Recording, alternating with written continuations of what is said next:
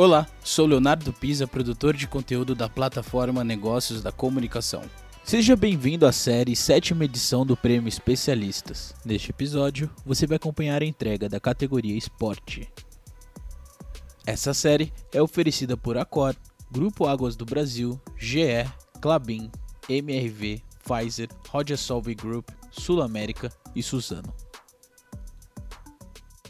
Boa tarde a todos, muito obrigada pela presença, Mauro Betting Antero Greco. Eu estou dividindo aqui é, a, a, tela né, com dois dos maiores é, ícones no jornalismo esportivo. É uma honra muito grande. Parabéns aí pela conquista e pelo reconhecimento do trabalho de vocês.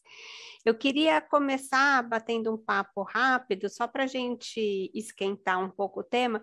Como é que é trabalhar com o tema que envolve tantas paixões, né? Como é que é fazer jornalismo frente a uma paixão nacional.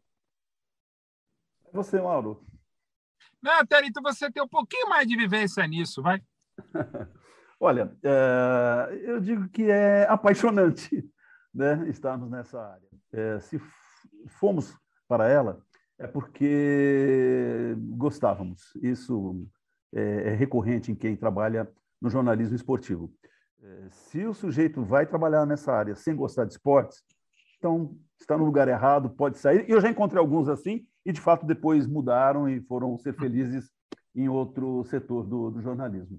É, olha, de, com 40 e tantos anos já trabalhando em esportes, eu posso dizer que é um dos setores mais ricos, é, que nos permite ter mais experiências de vida e experiências profissionais é, variadas, desafios muito grandes.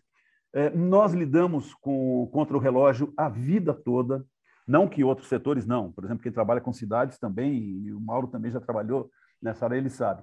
Mas é, trabalhar em esportes requer muito, sem trocadilho, jogo de cintura. E então, para mim, assim, em termos pessoais e profissionais, é, demais, assim, maravilhosa a experiência que eu tenho até hoje. A possibilidade de sair é, da, da, da, do casulo, né? sair da cidade, sair do estado, sair do país, é, cobrir grandes competições, é muito legal, muito legal. E a gente também, com o tempo, acaba sabendo lidar, né? controlar a emoção. Claro que nós temos, e antes de entrarmos aqui, eu e o Mauro brincávamos a respeito de um episódio recente, é evidente que nós sentimos alegria, tristeza, mas no trabalho, no trabalho, de verdade e fazendo uma homenagem a um grande mestre e a um grande palestrino, Roberto Avalone, no trabalho mesmo. Nós somos jornalismo futebol clube. Eu diria até, Fernanda, Antero, e primeiro agradecer muito o negócio da comunicação, a Secom, a Casa Roupa, que nos deu essa bela camisa e pedir desculpa. A minha está aqui, mas está aqui, está linda, vou guardar e vou usar. Está linda. É, desculpa por estar aqui no carro, aqui entre o Jovem Pan e a SBT, foi o que deu para fazer com o trânsito paulistano, é como bem destacou o Antério, não é só no, né, no esporte, em outras áreas também. Mas é assim, eu sou há 55 anos palmeirense, o que me faz há 31 anos ser jornalista esportivo, há 34 ser jornalista, trabalhei como destacou Antero em outras áreas, mas é a paixão pelo Palmeiras que me fez ser apaixonado pelo futebol, que me fez ser apaixonado pelo jornalismo esportivo, até porque eu sou neto, filho, ex-marido, pai agora, primo, sobrinho, cachorra jornalista, a raça desgraçada, né, lá em casa. E normalmente o Antero também. Aqui não é bem assim a mesma coisa. Mas a gente adora isso, Quanta né? geração. E é apaixonado, evidentemente, por tudo isso aqui, porque nos move a paixão. Eu não sou pago para ser palmeirense, eu sou pago para fazer o jornalismo em nome da Sociedade Esportiva Jornalismo, é aquilo que o Roberto Francisco Abaloni falava, a gente dá uma adaptada para deixar muito claro, né? Sociedade Esportiva Jornalismo, e é essa paixão que nos faz. E é muito legal, até mais uma vez, a gente está aqui no, no, no, Prêmio Especialistas, mais uma vez nós três aqui, infelizmente o PVC não está podendo agora, mas até a gente tem um ponto em comum, né? Que não é sermos jornalistas, graças a Deus nós estamos novamente entre os vencedores e os finalistas, mas a gente tem o mesmo ponto comum. E fico muito feliz quando exatamente esse ponto em comum que nos une faz para vocês, e muitas vezes somos criticados muito mais, agora eu vou falar por mim, né? Por palmeirenses do que por não palmeirenses. Sim, porque sim, se tivesse, sim, a gente. É.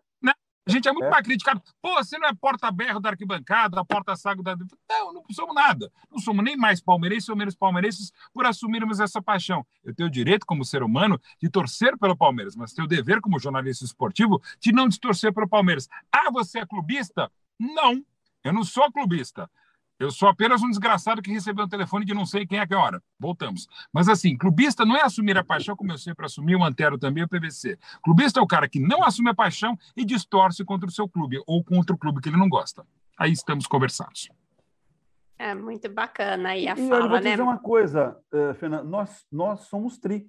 Eu, o, o Mauro e o PVC. 2019, 2020, 2021. Estou tri aqui no, no, no, no prêmio especialista. Mera coincidência, somos tri. E se for tetra aqui, esperamos, mas com todo respeito, a gente prefere ser outro tipo de tetra. Mas essa é uma outra discussão. Tá certo. Eu vou aproveitar e vou pedir para vocês comentarem um pouco, porque eu acho, né, assim, até olhando de fora, que o jornalismo esportivo foi o mais afetado com relação à cobertura durante a pandemia, né? Mudou muito e, e vocês tiveram várias fases diferentes. Eu queria que vocês falassem um pouco sobre como é que foi esse desafio, como é que é entrar no estádio para cobrir um jogo sem público né? Assim, inimaginável, né? Eu queria que vocês contassem um pouco essa experiência de vocês. Olha, deixa eu só falar primeiro, até, até para puxar rapidinho. A gente ficou, evidentemente, ainda não estamos voltando plenamente. Eu mesmo, pelo SBT, voltei a fazer. Fiz um jogo pela Jovem Pan, pela TNT em estádio não fiz, e pela, pelo SBT pude fazer as duas finais de Libertadores e a final de Copa América só no estádio. Da pandemia, de março de 2020 para cá, eu só fiz quatro jogos no estádio. E, evidentemente, é diferente porque não é só para falar para o público, é falar com o torcedor. E estando no estádio é muito melhor. Mas o que mais afetou a cobertura jornalística, e já escrevi, já falei sobre isso, é principalmente num programa em que dois queridos amigos apresentam e não puderam apresentar. E a questão de dias voltaram a apresentar, que são o Antério e o Amigão. Acho que a grande perda do jornalismo foi eles não estarem juntos. Olha, obrigado, Mauro.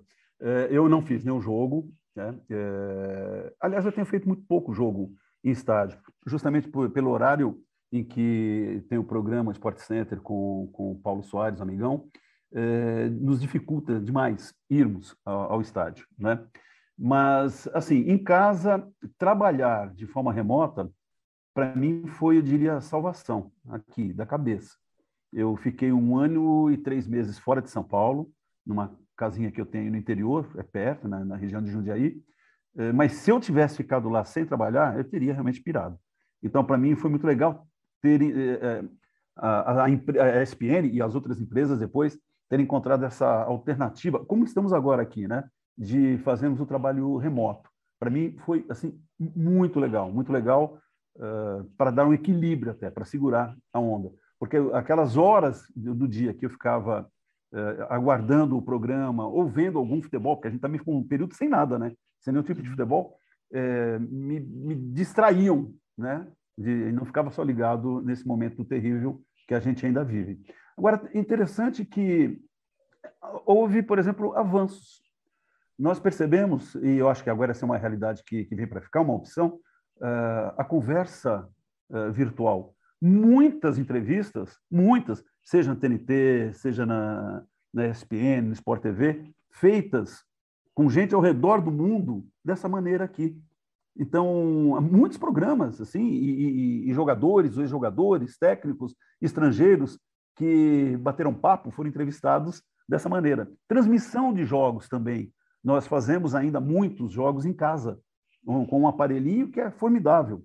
É, é uma alternativa boa. Você pega, por exemplo, um dia de meio de semana, um trânsito ruim, uma chuva, etc. E tal. Você tendo esse aparelhinho em casa, não há o desgaste de ir até o estúdio da, da televisão. Claro que há o risco de a internet cair e tudo mais, é, e ficarmos fora. Eu narrei um gol, Mauro, um gol de home lá. Eu narrei. Eu narrei um, eu, eu, eu, um gol, porque o narrador caiu.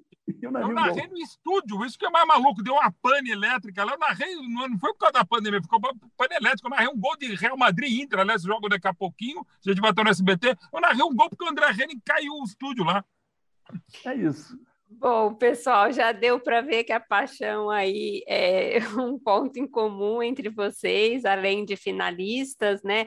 Eu vou encerrar só falando, né? Assim, nós estamos aqui com a categoria esportes, os dois jornalistas que foram destacados pelo público, Antero Greco, Mauro Betting, e também quem não pôde estar presente, que foi o mais conhecido como PVC, o nome dele é Paulo Vinícius de Melo Coelho. Eu tive até que pôr uma cola aqui. O de Melo, que para mim é uma novidade. Eu conheço o PVC. É, eu conheço o PVC há 40 anos. É. E, o de Melo eu não sabia.